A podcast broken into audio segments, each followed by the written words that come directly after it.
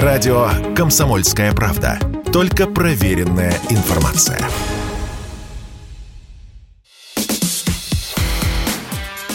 Диалоги на Радио КП. Беседуем с теми, кому есть что сказать. Начинаем. Здравствуйте, друзья. В студии радио «Комсомольская правда» Иван Панкин. Это диалоги с Александром Бородаем. Сейчас этот человек занимает пост заместителя председателя Комитета Госдумы по делам СНГ и является главой Союза добровольцев Донбасса. А в 2014 году Александр Юрьевич был председателем Совета министров ДНР и советником Александра Захарченко. Александр Юрьевич, давайте тогда начнем не с основных тем, которые прямо сейчас на повестке. Это, конечно же, частичная мобилизация, в том числе это обмен пленными, да много чего. А давайте вспомним события четырехлетней давности, когда погиб Александр Захарченко. Скажите, пожалуйста, вот сегодня бы этот человек пригодился нам, России, на службе, на своем месте? Как вы считаете? Я знаю, ну, просто вы его критиковали в свое время, поэтому и спрашиваю ваше мнение. Кстати, я, Саша, не критиковал, это ложная информация. Я мог я, я с ним поговорить как-то по душам тет-а-тет, -тет, но критиковать публично я его не критиковал. Это досужие выдумки либеральных журналистов. Я хочу вот сказать. сволочи, а? Да, там и поверили. Конечно. А вы поверили, и, между прочим, совершенно зря. Потому что, Саша, извините, моя собственная креатура. Дело в том, что я был премьер-министром ДНР, тогда, когда главы ДНР не было такого титула и статуса. И Саша был моим непосредственным преемником на этом посту. Уходил я, понятно, по политическим соображениям, но прежде всего потому, что, так сказать, возникала ситуация приближения к Минским соглашениям, которые я, во-первых, э, чисто с личной точки зрения категорически не хотел подписывать. Во-вторых, э, нужен был преемник из числа местных э, уроженцев Донбасса. А моя московская биография была слишком хорошо известна многим заинтересованным лицам на Западе. Ну, в общем, одним словом, мне так или иначе надо было пост покидать по политическим соображениям, и поэтому я в качестве преемника, собственно, Сашу и выбрал. С чего бы мне его критиковать после этого? Ну, были у Саши некоторые особенности в характере и поведении – но все, что я хотел ему высказать, я его высказывал э, тет-а-тет, а вовсе не публично. А так вообще-то Саша был хорошим человеком. Собственно, а руководителем, человек, человеком понятно, а руководителем. Я вот и начал-то вопрос, чего пригодился бы сегодня Александр Захарченко? Конечно, пригодился бы. Э, Александр Захарченко обладал довольно высоким уровнем того, что называется харизмой. Он был по-настоящему народным героем и народным лидером. Он нравился людям. Люди за ним шли. Это самое важное. У него не было опыта, не хватало образования, это правда, да? но он умел учиться и делал это весьма быстро. Вы сказали, что не хотели подписывать Минские соглашения. Сейчас ну, много говорят про... Да, я понимал, что они будут все равно подписаны. И это некоторая определенная неизбежность и по-своему политическая необходимость. Но лично мне, конечно, ужасно не хотелось этого делать. Это, если честно. Коротко поясните, почему. Я хочу перейти просто после этого к э, вот этим всем периодическим разговорам про переговоры. Как почему? Потому что я прекрасно понимал, чем закончатся эти Минские соглашения. Тем, чем они закончились, войной. Я понимал, что враг не будет с нами, собственно, мириться, что Минские соглашения останутся бумагой. А я был настроен, что в 2014 году, что сейчас, воевать до победного конца. Моя точка зрения никак не поменялась с 2014 года. Хорошо, Александр Юрьевич, сегодняшний... Враг должен быть разбит, а победа должна быть за нами. Так оно и будет. Ну, просто весь вопрос, как вы понимаете, в том, сколько времени пройдет и какое количество сил, средств и, прежде всего, крови своей мы потратим на это. Перейдем к этому чуть позже. Сначала вот какой момент. Периодически сейчас журналисты задают первым лицам вопросы про переговоры. И ответы на них, как мне кажется, иногда разнятся. Мы то ждем этих переговоров, то категорически от них отказываемся. Наверняка вы тоже наблюдали за этим. Вот. Если вы тоже это наблюдаете, скажите, пожалуйста, что происходит? Мы собираемся переходить к каким-то переговорам, или мы все-таки собираемся доводить специальную военную операцию до изначально заданных целей? Полная идентификация Украины. Идентификация, вот даже оговорился, видите, от возмущения. Пожалуйста. Да ничего слово. страшного. Я вам хочу сказать, что, на мой взгляд, что надо обращать прежде всего внимание – не на то, что говорят разнообразные политики, представители разнообразных политических сил. Россия большая, сложная страна с очень еще неуравновешенной и недавно возникшей, относительно недавно с исторических точек зрения, да, элиты. Надо обращать внимание на то, что говорит верховный главнокомандующий. Он же президент Российской Федерации. И, на мой взгляд, из его слов, его выступлений явствует только одно. Специальная военная операция, ну, как хотите, можно ее называть, у нас принято называть специальной военной операцией, да, вот весь этот процесс сложных, кстати сказать, боевых действий достаточно, должен быть доведен до конца, до победы. На мой взгляд, это очевидно. Хорошо, Я как вы видите эту победу, Александр Юрьевич? Как, как она должна выглядеть? Киевский режим должен быть уничтожен. Я подчеркиваю, не население. Население, простите, одной с нами крови. Это наше население. Пусть даже и оказавшееся в стане предателей. Ну, объективно говоря, да, потому что они коллаборационисты по отношению к России и русскому миру, к великой России. Они предатели. Но это все равно наши люди, живущие на этой территории. Нет, не все предатели, естественно, не поголовно, не все сто процентов. Просто режим этот, режим, вокруг которого скопились предатели, это режим колониальный. Режим, э, при котором на самом деле территорией под названием Украина управляет Соединенные Штаты Америки. Колония, которая поставляет пушечное мясо для того, чтобы воевать против нас. Вот с режимом должно быть покончено. С его прислужниками тоже. А земля это наша. Так, как вы видите, говорю, вот... кстати, как человек с фамилией Бородай. А это, как вы понимаете, не великоросская фамилия. Это фамилия типично малороссийская. И предки мои столетиями жили на земле Полтавской губернии. Киевский режим, говорите вы, должен быть полностью уничтожен. Я понимаю так, что это Зеленский и его приближенные. Сразу вопрос. Ну, уничтожен, уничтожен в каком смысле? В прямом убито или как? По мере возможности, на мой взгляд, да. Потому что они Просто если бы мы хотели их убить, то Банково известно, где находится. Пожалуйста, ракету пускаешь, и все. Но мы как-то не стремимся. Ой, вы знаете, далеко не все так просто. Как вы понимаете, эти люди тщательно следят за своей безопасностью. А Киев, я напоминаю вам, не просто русский, это еще и советский город времен, э, э, отстроенный после Второй мировой войны заново, во времена Холодной войны. Как вы думаете, как там все обстоит дела э, с укрытиями, бункерами, со всем прочим, да? Киев – это, напоминаю, еще центр соответствующего Киевского военного округа, советского Киевского военного округа, одного из западных округов, то есть наиболее боеготовых. Там есть много всяких сооружений подземных, которые выдержат прямой удар ядерной боеголовки. Периодически Зеленский с кем-то встречается.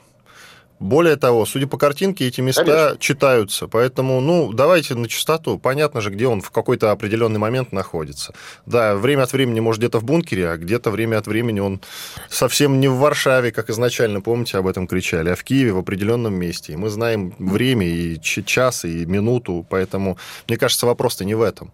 Хотели бы ударить. Вы знаете, я думаю, что такого рода встречи с короткими выходами на улицу очень хорошо готовятся я могу сказать, поскольку я примерно представляю себе практику такого рода. Если вы думаете, что он действительно свободно гуляет по улицам Киева все время, да, в шортиках и тапочках, то нет, это неправда. Конечно. Это специально подготовленные, срежиссированные в обстановке секретности встречи. Но вопрос не в технической реализации, конечно, проекта, прежде всего, а в политической воле к его, э, к его реализации. Ну, Россия очень долго и очень терпеливо подходит киевскому режиму и к э, управляющим этому режиму западными партнерами. Но, судя по речи президента 22 числа, терпение заканчивается. Ну, кстати, Богу, почему оно не закончилось до сих пор? Ведь время-то давно наступило. Вот опять-таки, да? Все постоянно тянем что-то, тянем. С чем связываете это? Вот мобилизацию объявили, тем, и опять-таки что... только частичную. Саму, сам факт, хоть бы частичную надо было объявлять 24 числа, но нет, оттянули зачем-то. Постоянно все делаем подождите, вот подождите, с опозданием. Подождите. А какую вы хотели? Полную, тотальную, что ли? Нет, я сказал, я сказал. Частичную надо было устраивать 24 февраля. Разве нет? Вот я так и сказал. Ну, 24 февраля, да, можно было бы устраивать. Было бы неплохо его, конечно, устроить в марте или в апреле. Да, согласен но, тем не менее, мы пытаемся все время обойтись меньшими силами и средствами, сделать так, чтобы население Федерации жило бы по мере возможности благостно и спокойно. К сожалению, в условиях войны, которую нам объявили, потому что у нас специальная военная операция, ну, по крайней мере, была до сих пор и пока еще остается, а Запад против нас объявил тотальную войну на уничтожение. Надо понимать. И нам, конечно, обойтись, э, так сказать, небольшими штатными силами и средствами – ну, возможности не представляется. Поэтому и объявлена частичная мобилизация. Я, по крайней мере, себе это так понимаю. Вы, как человек, который были на поле боя, скажите, нам хватит вот этого резерва, который сейчас отправляется туда, на освобожденные территории, или придется еще устраивать волны частичной мобилизации? Думаю, что нам этого хватит. Если вы бы смотрели мои интервью, например, те, которые были до объявления президентом частичной мобилизации, то вы можете глянуть э, задним числом и увидеть, что я говорю о частичной мобилизации и о необходимости 300-400 тысяч человек. Мобилизация объявлена в размере 300 тысяч человек. Вот опять-таки, как человека, который был на поле боя, спрашиваю. Но ну, вот, допустим, представим себе эту группировку в 300 тысяч, хотя многие из них будут охранять территорию, то есть такой полицейский функционал выполнять. Я так понимаю, что у нас еще большой резерв э, ЧВКшников господин Пригожин гарантирует, по крайней мере. Еще добровольцы всевозможные и э, добробаты. Ну, добровольцы это ко мне как раз. Вот. Да, есть ЧВКшники, да, вот, есть ЧВК. такой Вагнер, резерв. Но против нас, вот я слышал такие сведения. По сути, это дело тоже добровольцы. По сути, у нас вся специальная военная операция все это время держалась на добровольцах. Ну и на контрактниках, да. Еще контрактники никуда не делись. Хотя- не надо путать. Все контрактники тоже, по сути, добровольцы. В условиях, когда нет ни одного нормативного акта, который регулирует так сказать, то, то состояние, которое называется специальная военная операция, когда существует возможность, я думаю, вы слышали этот термин, спятисотиться, то есть отказаться от участия в Ну боевых да, действиях. да, да, да. Все, кто в них участвует, неважно, какой силовой структуре они принадлежат, это добровольцы. Да, вот ситуация, я сейчас нахожусь в Донецке, ситуация э, на Донбассе, она другая. В ДНР и ЛНР проведена, в общем-то, полная, достаточно тотальная мобилизация, и есть военное положение. И здесь воюют всерьез. Но это пока только в республиках Донбасса, ну, до 22-го. Сейчас ситуация изменилась и у нас, в России, в целом. Я имею в виду, потому что Донбасс, на мой взгляд, часть России. И получалась ситуация довольно странная, когда часть России воюет по полной и до конца, а такая большая часть России, она, ну, так сказать, конечно, воюет, но ведет специальную военную операцию. И только добровольцы. Александр. Юрьевич, делаем перерыв. После этого я уже разверну свой вопрос. Александр Бородай, зампред Комитета Госдумы по делам СНГ, глава Союза Да, добровольцев вот, Донбасса. слышите, как хорошо слышно? Слышно? Да-да, прилет был. И я, Иван Да. Панкин, через две минуты продолжим. Радио «Комсомольская правда». Никаких фейков, только правда.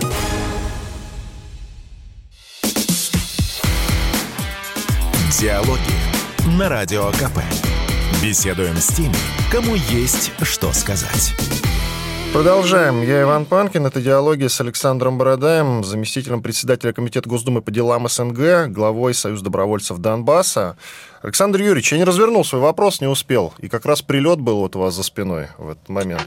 Ну, был, ну, довольно далеко. Ну, слышно хорошо. Да, Так что слышно да, было, что. слышно было. А Да вопрос-то мой ну- был в чем? Вот мы устроили частичную мобилизацию. 300 тысяч человек. Я вас спросил, хватит ли нам этих сил и так далее. Вы ответили, должно хватить. Есть же еще там контрактники, есть ЧВКшники, добровольцы. Ну, вообще, вот есть какой-то набор, да, людей, которые так Да. или иначе едут э, туда, на освобожденные территории, защищать интересы нашей Родины. Но ведь что мешает Украине сейчас тоже устроить э, еще одну волну мобилизации? Там-то это дело поставлено на рельсы. Так Более того, там устроили, вы огромное понимаете. количество иностранных наемников идет против нас и техники. Ну, то есть мне называли цифру, это одна из версий, в 600 тысяч, которая сейчас будет а, идти на нас. Как же мы тогда Вы имеете в справимся? виду 600 тысяч человек всего? С их стороны, да. Какая-то группировка на нас прет. Я слышал такую цифру. Тут надо учитывать, что я, Я сразу оговорюсь, это я не военный человек, вот передо мной военный человек, это вы. Вот растолкуйте мне, как мы будем справляться. Мы будем справляться, мы до этого весьма успешно справлялись. Но если не брать историю с Харьковско-Изюмским направлением, да, э, где, в общем, извините, было довольно очевидно, что наступит э, какая-то не очень хорошая ситуация. Ну, конечно, 600 тысяч человек, это, мягко выражаясь, то, что называется, у страха глаза велики. Нет у них таких боеготовых резервов вообще даже близко. Да и нечего эти резервы все-таки вооружать, несмотря на огромные поставки западного, э, разнообразного западного вооружения. Пожалуйста, Кроме успокойте тогда еще надо- аудиторию. Откуда у вас эти сведения, Александр Юрьевич? Это очень важно. Вот откуда у меня сведения, я сказать, конечно, напрямую не могу, но поверьте мне, я обстановку на фронте знаю достаточно хорошо. Все-таки у меня так или иначе воюют на сегодняшний день. Вообще Союзом добровольцев Донбасса за это время непосредственно Союз создано три, э, три батальона, ну, скажем так, таких строевых, да, линейных, вот, и пять отрядов специальных, ДГРОшек, диверсионно-разведывательных отрядов. Поэтому я обстановку знаю хорошо. Просто я вот сейчас нахожусь в Донецке, для меня это перевалочная база. Я вот закончу с вами разговаривать и отправлюсь в один из э, своих батальонов. Тут относительно недалеко. Вот, поэтому обстановку я на фронте представляю себе очень и очень хорошо. Я вас уверяю. Я вам Там- верю. там Я не то, что сомневаюсь в ваших нет. словах, Александр Юрьевич. Нет, нет. Но я же должен спрашивать. Мне интересно. Ну, конечно, Плюс мы хорошо. волнуемся. А, Вы поймите правильно. Не надо волноваться. А вот волноваться надо перестать. Волноваться надо перестать. Надо смотреть на ситуацию спокойно, воспринимать ее так, как она есть. И помогать всем нам. То мне надоело, знаете, когда приезжаешь в Москву, там дебильные, извините, конечно, дурацкие вопросы тебе задают постоянно. А когда вы уже закончите? А когда вы уже придете и поможете, тогда мы и закончим. Потому что вот этот весь, весь пустой треп живет город своей жизнью, как будто ничего никогда не случалось, собственно говоря, вот за все эти прошедшие, за все это прошедшее время. Но вот только волнуются немного некоторые обыватели. А когда же вы уже закончите? Ну так придите, да помогите, вот и закончим побыстрее. Хорошо, ну, не военные люди, Александр Вопрос Юрьевич, не военные люди, которым там делать, прямо скажем, нечего. А чем, военные, чем они могут военные, помочь? Понимаете? Военные и не военные – это тоже понятие относительное. Вот есть русские мужики, мужчины, и каждый из них, в принципе, военный, воин. И может быть таковым. Я же тоже, извините, не, не родился, то, что называется, военным. Я вообще-то и не кадровый военный. Я философский факультет МГУ закончил, простите. Только я, правда, в 92 году, со второго, после второго курса, уехал воевать в Приднестровье. Ну, так получилось. Я просто чувствовал, что я нужен. Ну, так, как всякий нормальный русский человек. Там нужен в тот момент. И поехал. Ну, ничего, так получается. Сейчас уже, если считать кампанию 2014 года за отдельную, пятая война уже. И что? Все могут стать военными.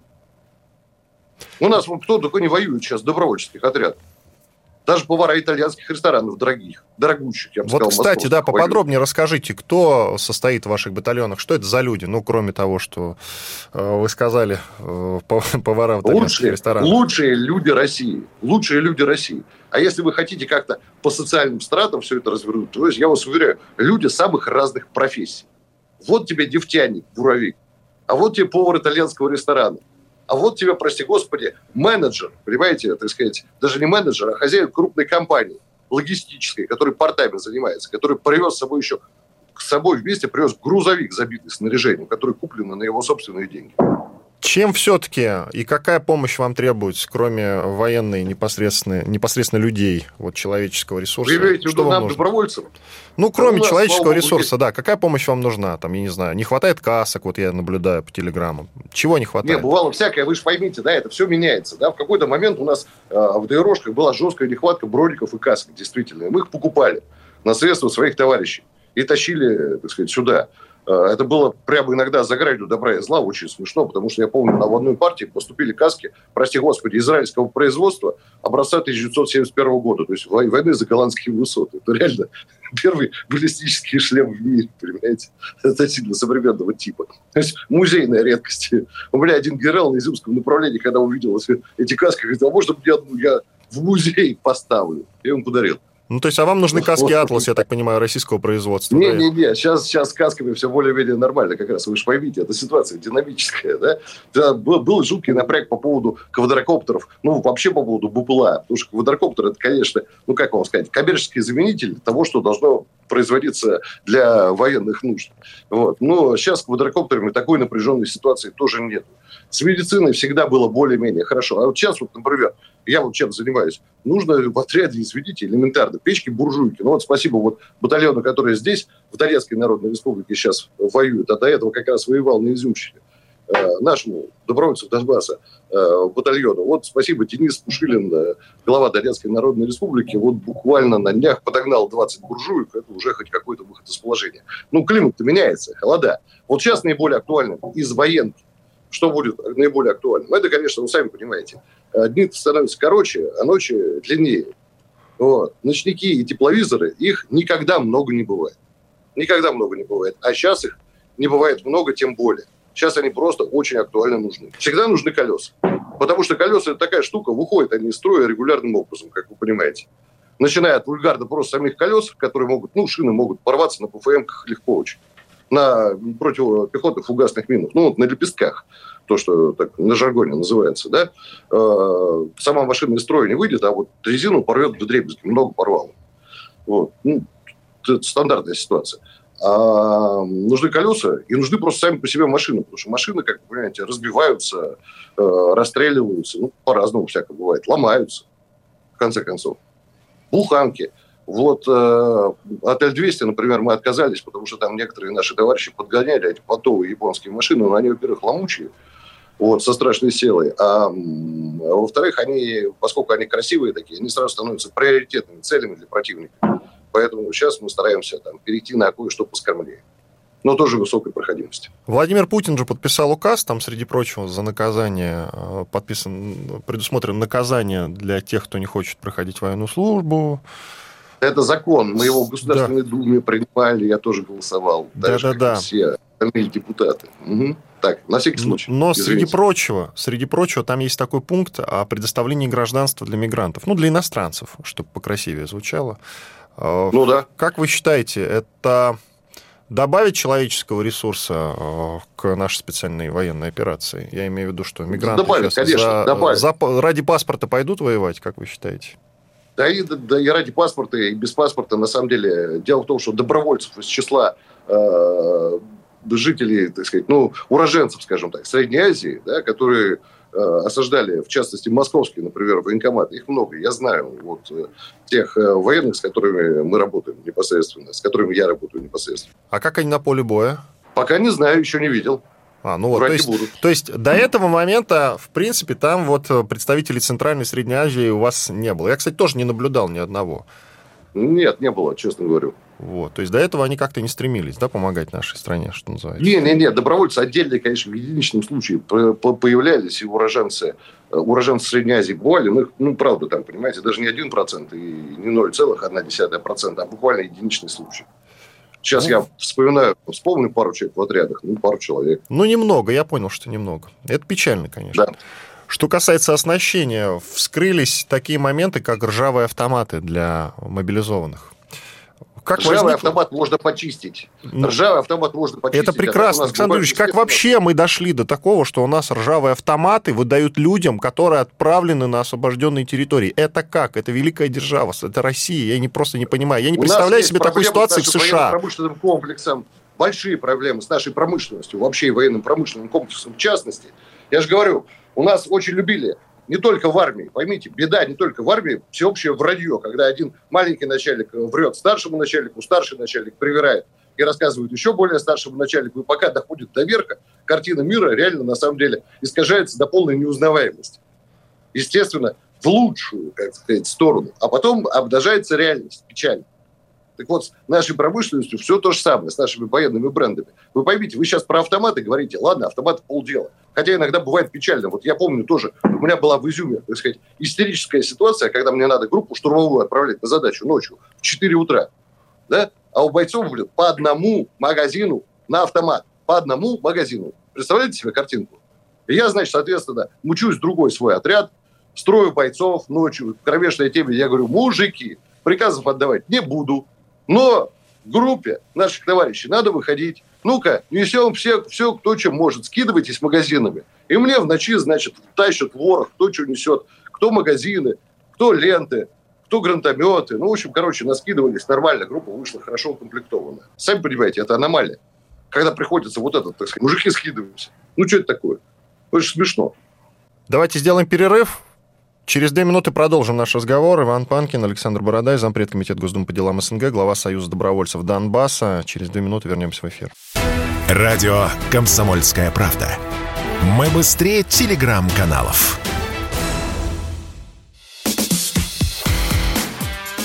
Диалоги на Радио КП. Беседуем с теми, кому есть что сказать. Продолжаем диалоги с Александром Бородаем, заместителем председателя Комитета Госдумы по делам СНГ, главой Союза добровольцев Донбасса, я Иван Панкин. Итак, вот сейчас у нас один из коллег находится в военкомате. Короткий комментарий от него получил. Тут цирк. Нормально? Что вы хотите? У нас первая мобилизация 41 года. Я тут незадолго до отъезда был, так сказать, в совсем серьезном заведении на Фрунзенской набережной. Знаете, такое большое здание, крупное. Да, я знаю, что за здание на Фрунзенской. Там тоже, в общем, в достаточной степени цирк. Все бегают, как ошпарен. Что вы хотите? Первая мобилизация за все прошедшие многие десятки лет. Да, очень частичная, очень частичная, но тем не менее первая. Есть сложность, преодолимая. То есть надо пройти через эти проблемы, чтобы все было хорошо и правильно. Конечно, конечно. А как-то вот без этого нельзя вот сразу все продумать. Я просто видел а нас несколько видео, Александр да? Юрьевич, я видел несколько видео, как э, те призывники, которые уже отправляются на освобожденные территории, вот они находятся в каких-то зданиях и э, лежат на полу, потому что там койки не предусмотрены. И вы наверняка тоже видели. Вот это как понимать, скажите мне, пожалуйста. Я и там, сказать, а, там я, парень, да, который снимает это на телефон, он говорит, я еду как бы помочь родине, в трудный момент, но вы просто посмотрите, как вот э, все это организовано. И я думаю, ну, мне, мне самому просто стыдно даже за это, хотя я к этому не имею ну, что теперь, отношения. Родине надо помогать, Родине надо помогать. Родина требует помощи от каждого из нас. А то, что приходится преодолевать некоторые тяготы и сложности, так я напоминаю, это записано в присяге. Тяготы и сложности воинской службы. Надо как-то преодолевать. Ну, естественно, все вместе. Никто не снимает ответственности с армейских командиров и руководителей. Никто не снимает ответственности с руководителей нашей промышленности. Потому что я вас, я вас уверяю, проблема не в ржавых автоматах. Проблема в технике, в том, что снарядов у нас 152 калибра бывает, не хватает иногда. Вот в этом проблема. Есть проблемы поглобальные, понимаете? В том, что у нас сняты со складов длительного хранения БМП, так сказать, копейки вот эти первые, да, едва, которые... Первая массовая БМП в мире, понимаете? В 66 году принято на вооружение. Они там еле телепают. А те, которые дотелепают, там по колено солярки. На них двигаться страшно. Ну, всяко бывает. Но эти проблемы решаются. Они здесь решаются, в частности. Вот прямо на фронте и решаются. Есть рембаты, чинят, латают, делают. Я несколько месяцев слышу, в том Ничего числе от разных... ужасного не происходит. Я вам хочу сказать, что вы думаете, а что у противника, да? А у противника просто тупое пушечное мясо, которое гонят волнами. Да еще, извините за выражение, простите, уж употреблю, обдолбанное конец просто совершенно. Ничего не соображающее. У нас потери есть, есть большие, ну, не маленькие, мягко выражаясь. Потери у них какие? Я думаю, что в лучшем точнее, в лучшем, в худшем для нас, а в лучшем для них случае 1 к 10. А примерную цифру можете ну, есть... назвать? Я разные слышал. 50 тысяч, 70 тысяч у них потери. Какую вы назовете цифру? У них? Да, да больше, конечно. Ну что Больше Откуда 70 тысяч? Берете? Больше 70 тысяч? Противника? Да. У противника? Существенно. Я могу сказать. Назовите цифру, больше. Ну, хотя бы для ориентира. Я не буду называть цифру, потому что косвенно может... Э, ну, нет, не буду я цифру называть, вы знаете это не для открытого эфира. Хорошо. Дело в том, что меня многие считают каким-то особенным инсайдером. Я, во-первых, хочу сказать, что мое дело прежде всего это мои собственные вот, Союз добровольцев Донбасса, батальоны и отряды, да, поэтому я, э, так сказать, за генштаб думать не буду. Как нам относиться к тем людям, которые сейчас массово выезжают за рубеж? В Казахстан, Грузию, Армению и куда подальше. Вот эти все ну, очереди из автомобилей Богу, на границах. Выезжают. Как? прекрасно относиться в том смысле, что понятно, что они подонки и предатели. Главное, чтобы... Вот я не склонен... Я человек, можно сказать, таких очень э, деликатных взглядов, да, э, чуть было не сказал либеральных, да, но все же не сказал. Я человек добродушный. Я считаю, что пусть едут, пусть торопятся, едут, просто больше пусть никогда не пытаются вернуться к нам. Никогда. Ну, так они а вот вернутся. те, которые еще не выехали, пусть собирают чемоданы и адиос амигос. Ну так, э, слушайте, они же вернутся. Я спрашиваю а вас вот это, в том числе как а законодателя. Вот, я вас в том числе как законодателя. А вот, это вот, а вот это вот, я думаю, что надо, так сказать, все-таки какие-то законодательные инициативы на эту тему продвинуть, так, чтобы эти люди больше бы в страну не вернулись бы ни при каких обстоятельствах и условиях. Но ведь согласно они Конституции, куда... они имеют право жить в своей стране. И лишить их ну, гражданства, ну, а именно так есть, они не смогут попасть которые предусматривают лишение гражданства. Нет. Конечно, пока Лишить гражданства никак нельзя. Согласно Конституции. Только если оно приобретенное, а если оно с рождения, то все, паспорт твой навсегда. Ну, вы же понимаете, что все законодательные акты у нас, включая самое главное Конституцию, это не мертвая буква, да, а некое отражение жизни общественной и общественных настроений. Поэтому все возможно в наше время. Ну что, Поэтому тем, кто поправки уехал, в Конституцию вносить предлагаете? Ну, пока еще ничего не предлагаю, потому что мои слова могут быть сочтены прямой законодательной инициативой, но я думаю, что мы как-то решим, сумеем решить этот вопрос. А всем, кто уехал, всем хочется сказать прощайте навсегда. Ну, слушайте, может быть, это крайне радикальная мера, но, а, возможно, какое-то ограничение в правах, но какое? Тоже вопрос к вам. Ну, есть варианты, как говорится. Пока рано раскрывать задумки. Такой довольно банальный вопрос, но я не могу не спросить, хотя вы начнете возмущаться, конечно. Сейчас часто но... звучит, что военная спецоперация это надолго. Во-первых, согласны ли вы с этим, что это надолго? И все-таки, а ну, хоть какие-то прогнозы услышать, насколько надолго? Ну, я вам точно не гадалка, не Авгур, понимаете? Не, нет, я спрашиваю вас, человек, который находится на передовой. Как вы считаете, по ощущениям? Это не на годы. Это не на годы. И, кстати сказать, на годы, если мы хотели справляться годами, то могли бы и мобилизацию не проводить, да? Как-нибудь дотелепали бы и так.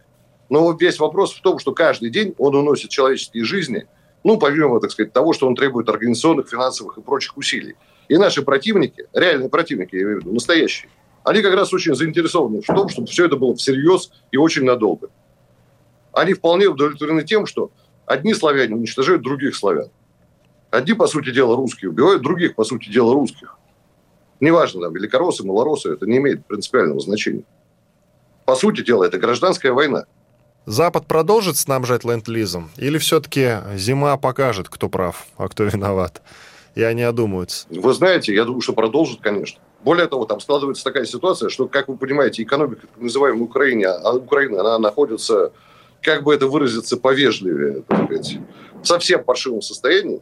И, соответственно, там такая ситуация, когда многие очень тех, из тех, кто остался на Украине, вынуждены идти на армейскую службу по одной простой причине. Нигде, кроме как в армии, денег нету. А в армии они есть. В армии они получают свои 3000 долларов или там 30 тысяч гривен, соответственно, на фронте. И там 1000 долларов или 10 тысяч гривен в Тулу. Поэтому, естественно, рассчитывать на то, что зима, генерал Зима как-то придет и за нас всех победит, и они как-то все сдохнут и приползут на коленях, ну, я слышал позже, так сказать, идеи и расчеты где-то зимой 14-15 года. Не оправдались, надо сказать. Поэтому давайте на генерала Зиму не рассчитываем. Генерал Зима, он приведет к тому, что когда облетит зеленка, да, скорее всего, возникнет ситуация некой стабилизации фронта. Поэтому вот они сейчас и прут, как лемминги, на убой. Потому что им надо, ну, хоть какую-то территорию, хоть немножечко оттяпать еще. И еще хоть что-то потому что они понимают, что потом будет стабилизация фронта, поскольку, ну, все видно будет. Часто все по лесам, по посадкам двигаются, зеленью прикрыты как-то, да, зеленки не будет, соответственно, все позиции, что у нас, что у них, будут голые, открытые. Соответственно, артиллерия и бронетехника будет вынуждена оттягиваться подальше в тыл. Ну, короче, мобильность войск будет существенно снижена. Какие территории следующие? Какое направление вы считаете приоритетным? Мы сейчас провели на ряд территорий референдумы. Вы, вы поймите, у меня есть точно, ну, так сказать, свои соображения по этому поводу. Я ваши соображения и спрашиваю. Только ваши интересуют прямо сейчас. А я не знаю, насколько они соображ... Э, так сказать, э, соотносятся, как они соотносятся с соображениями. Давайте ориентироваться на вашу точку зрения. Что вы считаете А я, к сожалению, не могу сказать именно потому, что я слишком, а, так сказать, многими считаюсь настоящим инсайдером, который все планы армейского руководства знает. Это неправда. Но в любом случае мои слова любые могут быть сочтены э, за правду, грубо говоря. Поэтому я э, свои собственные соображения озвучивать по этому поводу не буду. Извините. Просто из соображений определенной секретности. Прямо сейчас, до того, как зеленка спадет, получается, мы держим фронт. Да, вот есть такое выражение. Я правильно понимаю? То есть ну, позиционная у нас война. активная оборона. У нас активная оборона, скажем так. Вообще, эта война действительно в какой-то степени сильно очень напоминает Первую мировую войну. Первую мировую войну называли войной пушек. Окопная. Вот сейчас, что, Окопная на этой войне она главное. называлась, Александр Юрьевич. Ну, по-разному она называлась. Но что было на Первой войне, на Первой мировой войне самое важное? Собственно, артиллерия в большой, больших массах. И штурмовая пехота. Кстати, понятие штурмовая пехота появилось именно тогда. Ну и снайпера в своей массе появились. Сейчас тоже, извините, артиллерия, штурмовая пехота, снайпера и бабулашники в качестве средства поддержки. А Вторая мировая война – это там танковые прорывы, фланговые охваты, вот это все. Сейчас этого, мягко выражаясь, совсем не так много, потому что очень много противотанковых средств, и авиация не играет такой большой роли, как она играла во Второй мировой войне. Ровно по, по той же самой причине, потому что э, большое количество разного, разного рода средств противовоздушной обороны. ПЗРК, ЗРК. Там. Какие-то воодушевляющие слова в завершении нашего разговора скажете? Да, конечно, скажу. Какие проблемы с воодушевляющими словами? С этим как раз все хорошо, потому что на самом деле это правда. Мы победим. И сделаем это абсолютно точно. И враг надламывается. Это ощущается, очень хорошо ощущается на фронте. Мы наносим ему сейчас, находясь в активной обороне, колоссальные потери. И это хорошо. Да, конечно, можно сейчас как-то довольно абстрактно пожелать, пожалеть вот это славянское пушечное мясо, которое уходит под нож. Но вообще-то для выигрыша войны это хорошо. И я могу сказать, что мы точно победим. Весь вопрос, сколько мы еще потратим на это сил, средств и жизни. Но победа будет за нами. И когда победа будет за нами, и наш авторитет в мире будет непререкаемым, и наша армия будет самой мощной в мире самый опытный и мощный. Спасибо. Потому что вот сейчас на Украине полигон для всего, для всех западных оружейных новинок. И мы уже учимся с ними справляться. Спасибо большое. Я Иван Панкин. Это были диалоги с Александром Бородаем, зампредом Комитета Госдумы по делам СНГ, главой Союза добровольцев Донбасс. Александр Юрьевич, вам и вашим бойцам, да и всем мобилизованным я желаю вернуться со счетами домой. Спасибо большое. До свидания. Спасибо. Диалоги на Радио КП. Беседуем с теми, кому есть что сказать.